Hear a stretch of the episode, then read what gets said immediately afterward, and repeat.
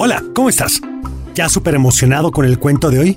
Te va a gustar mucho porque trata de... Bueno, antes de contarte del personaje te diré que trata de un valor o virtud llamado empatía, que es el esfuerzo por reconocer y comprender los sentimientos y actitudes de los demás. Para ser empáticos debemos conocer a las personas, para reconocer sus motivos y entenderlos. Pues yo soy muy empático, Teo. Me encanta contar chistes y reírme con la gente. Bueno, sí, abuelo, para ser empático debes poder reírte, pero creo que tú te estás confundiendo. Simpático con empático. Ah, caray, que no es lo mismo porque suena igualito. Se escucha parecido, abuelo, pero no es lo mismo. ¿Quieres escuchar el cuento a ver si con eso se resuelve tu duda? Sí, Teo, vamos a escucharlo. ¿Ves cómo soy simpático? Bueno, abuelo, ahora veremos si ser simpático te hace empático. El cuento de hoy sucede en un lejano país llamado Alegría. Sí, Así como lo escuchas, el país se llama Alegría. Como su nombre lo dice, era un país bastante alegre y divertido, en donde todos hacían sus labores. Ya todos sabían lo que tenían que hacer y cuando terminaban todos podían dedicarse a hacer lo que más les divirtiera. Tenían una reina fantástica, hermosa, de cabello largo y siempre usaba un vestido blanco que iluminaba todos los lugares por los que pasaba.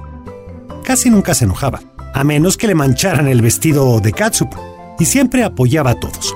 Los animaba a que hicieran las cosas bien y los felicitaba cada que tenían un logro.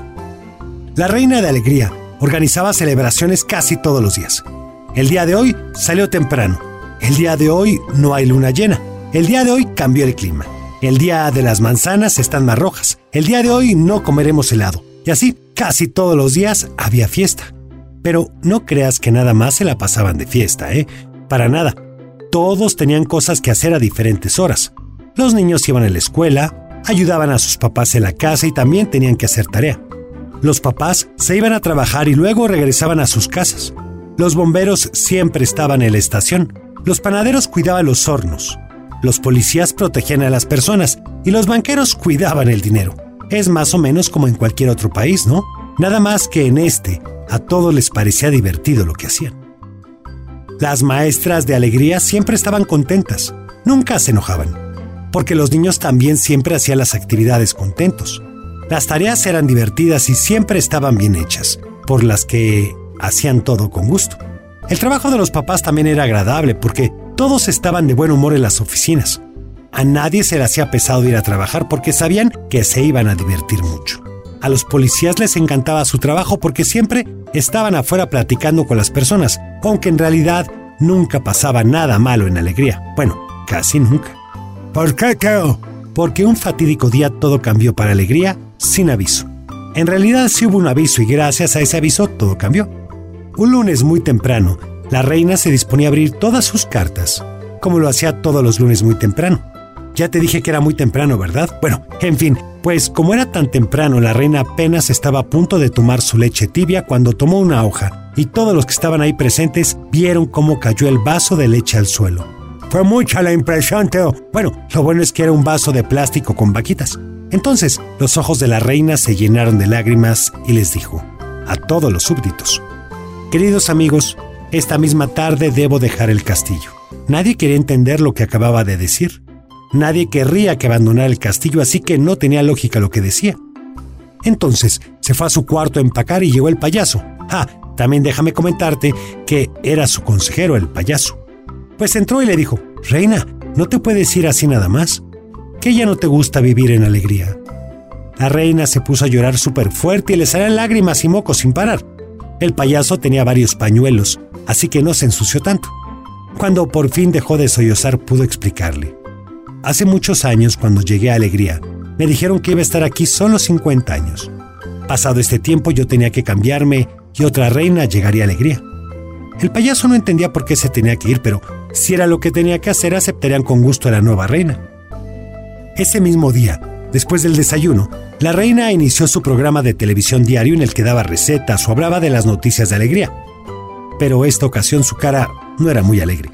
Y simplemente les dijo, Pueblo de alegría, me despido de ustedes. A partir de esta tarde tendrán una nueva reina. Y como se iba a poner a llorar, cortó la transmisión. Toda alegría estaba sorprendido. Querían más explicaciones, Así que el payaso salió en pantalla a explicar lo mismo que le había dicho la reina, aunque él tampoco lo entendía. Al final dijo, solo esperaremos a que nuestra nueva reina sea tan empática como fue ella. Y todos dijeron que sí. Tal y como la reina lo había dicho, ese mismo día llegó la nueva reina. Su nombre era Trueno. Ya sé que no es un nombre muy común para una reina, pero así se llamaba. Era muy alta, de nariz respingada, cabello enredado y unas uñas enormes, tan grandes que podías poner fácilmente una fresa, un pedazo de plátano y un pedazo de manzana en ellas, como si fueran brochetas. ¡Qué desagradable, Teo! Bueno, abuelo, en cuanto llegó se puso a hacer cambios en el castillo. No le gustaba que las paredes fueran blancas, y las mandó a pintar de color gris con lunares negros. También cambió todo el menú y pidió de desayuno café negro y pan tostado, sin mermelada, y la cena sería un vaso de jugo de higo, así como lo escuchas, de higo. Nunca lo he probado, Teo. Bueno, abuelo, el día que llegó estaba muy cansada y decidió no presentarse con el pueblo de alegría. Así que todos siguieron con sus alegres actividades. Sabían que la reina estaba cansada y no la iban a hacer trabajar de más. Todavía extrañaban a la otra reina, pero tenían muchas ganas de conocer a la nueva. Querían saber qué le gustaba comer para hacerle varios platillos, qué ropa le gustaba para hacerle algunos vestidos, y querían saber qué películas le gustaban para hacerle algunas. Querían ser empáticos con ella, así como lo eran con su anterior reina, pero decidieron esperar. Al otro día, el pueblo de Alegría se despertó muy tarde. Cuando voltearon a ver el reloj ya eran las 11 de la mañana y el panadero todavía no tenía el pan listo. La policía no estaba vigilando y los niños no habían llegado a la escuela y las maestras todavía no tenían los salones listos. De pronto, todos salieron de sus casas desconcertados. No había luz. Bueno, sí había, pero estaba mucho más oscuro de lo normal. Voltearon a ver qué pasaba con el sol y se encontraron con un enorme techo gris que cubría la luz del sol. Nadie sabía qué estaba pasando y se volteaban a ver los unos a los otros. Entonces se encendió una enorme pantalla y ahí estaba la cara de la reina Trueno, que les decía, me hablaron muy bien de este pueblo, pero no sé por qué. Son las 11 de la mañana y nadie se ha puesto a trabajar. Creo que he llegado a un pueblo de flojos. Por cierto, ya se habrán dado cuenta de que tapé la luz del sol, porque el sol es una de las cosas que más me chocan en la vida, y no me gusta verlo. Así que desde ahora, olvídense de que existe el sol. Los habitantes de Alegría estaban desconcertados, ni siquiera sabían cómo se llamaba su reina y ya había decidido tapar el sol sin consultar a nadie, sin preguntar si alguien estaba de acuerdo. Por ahí alguien levantó la voz. ¿Qué fue lo que dijo? Por ahí alguien levantó la voz, abuelo, y dijo, amigos, debemos ser empáticos. A lo mejor a la reina le hace daño y por eso no pudo consultarnos. No le preguntemos porque posiblemente tenga una enfermedad y le dé pena decirnos. Ya nos acostumbraremos. Y el resto de los habitantes de Alegría estuvo de acuerdo. En Alegría los niños salían de la escuela y los papás ya habían salido del trabajo para comer todos juntos. Así que mientras se dirigían a su casa, se dieron cuenta de que salió el coche de la reina. Cuando ella vio tantos coches y gente caminando, le preguntó al payaso qué pasaba. Él explicó y ella le dijo, ¿qué? ¿Los papás tienen tiempo de comer con sus hijos y no están trabajando? Eso no está bien. A partir de hoy los papás saldrán de trabajar a las 10 de la noche. Al payaso no le pareció una buena idea, pero pensó que quizá la reina lo decía para que tuvieran más materiales para vender y los papás tuvieran más dinero para comprar cosas para sus hijos. Justo en ese momento ella le dijo, ah, y también sería bueno que les pagáramos menos dinero, así ahorraríamos para que yo tuviera un avión privado muy lujoso, con brillo por todos lados. En ese momento el payaso pensó que quizá ella estaba bromeando, pero no la vio reírse. Bastante pesadita la reina, ¿eh, Teo.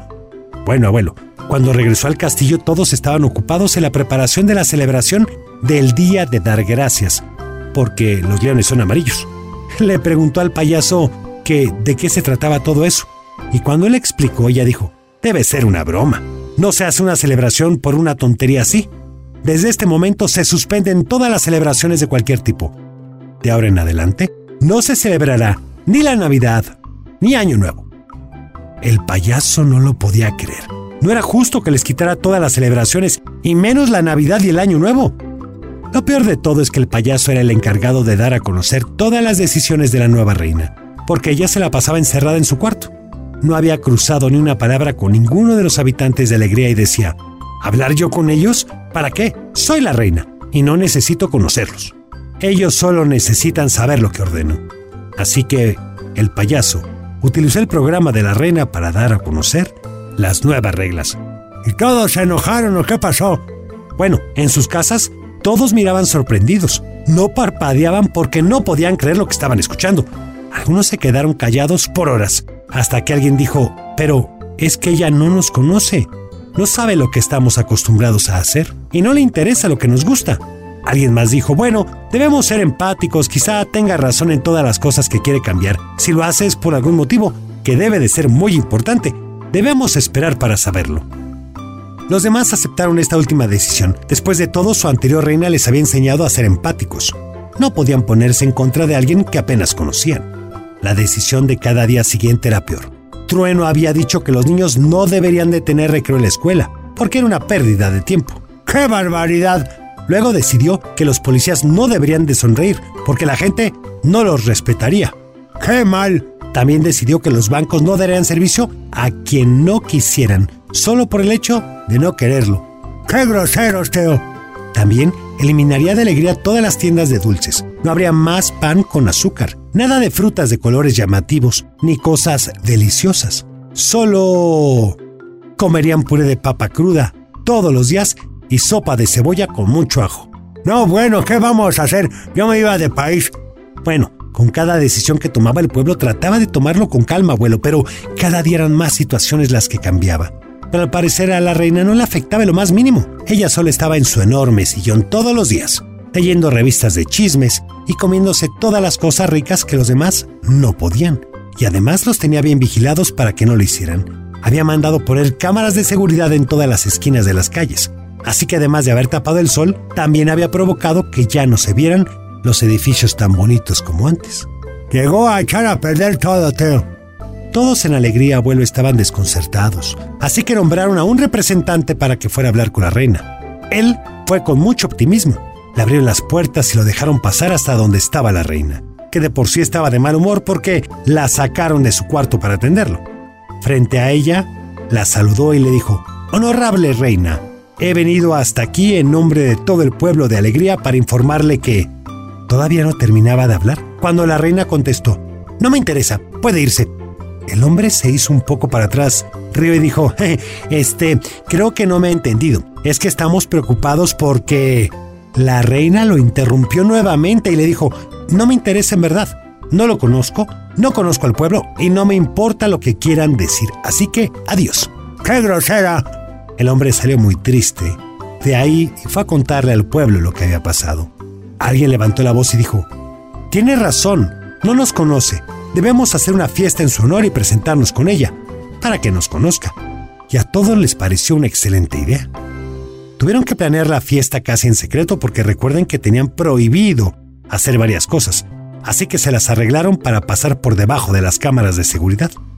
El payaso estaba de acuerdo con ellos, así que les ayudó en lo que podía. Pronto tenían lista la mejor fiesta que habían planeado para alegría. Había arcos de globos de todos los colores, serpentinas, confeti para jugar, globos de agua, la más deliciosa comida del mundo preparada por ellos y manzanas con caramelo, así como fruta cubierta de chocolate. ¡Qué rico! Ya me dio hambre, Teo. Como el payaso era parte del plan, a él le tocaba llegar a la reina y llevarla a la fiesta, pero sin decirle nada. Era sorpresa, así que fue hasta su cuarto a decirle que tenía un asunto muy importante que resolver y que él no podía tomar las decisiones solo. Con cara de fastidio, la reina salió de su cuarto y se dejó guiar por el payaso. Cuando fueron acercándose más a la fiesta, la reina comenzó a escuchar el ruido de la música y a ver colores a lo lejos. Entonces pensó que ese era el asunto que tenía que arreglar. Terminar con todo ese espantoso relajo que estaba en la calle y que no había alcanzado a ver. Volteó con el payaso y le dijo, Eres un excelente ayudante. El payaso no sabía cuál era el plan de la reina, pero pensó que quizá le estaba cambiando el carácter. Cuando llegaron al punto de la fiesta, el pueblo de alegría gritó, ¡Sorpresa! Pero la reina ya tenía un alfiler en la mano y comenzó a tronar todos los globos de los arcos.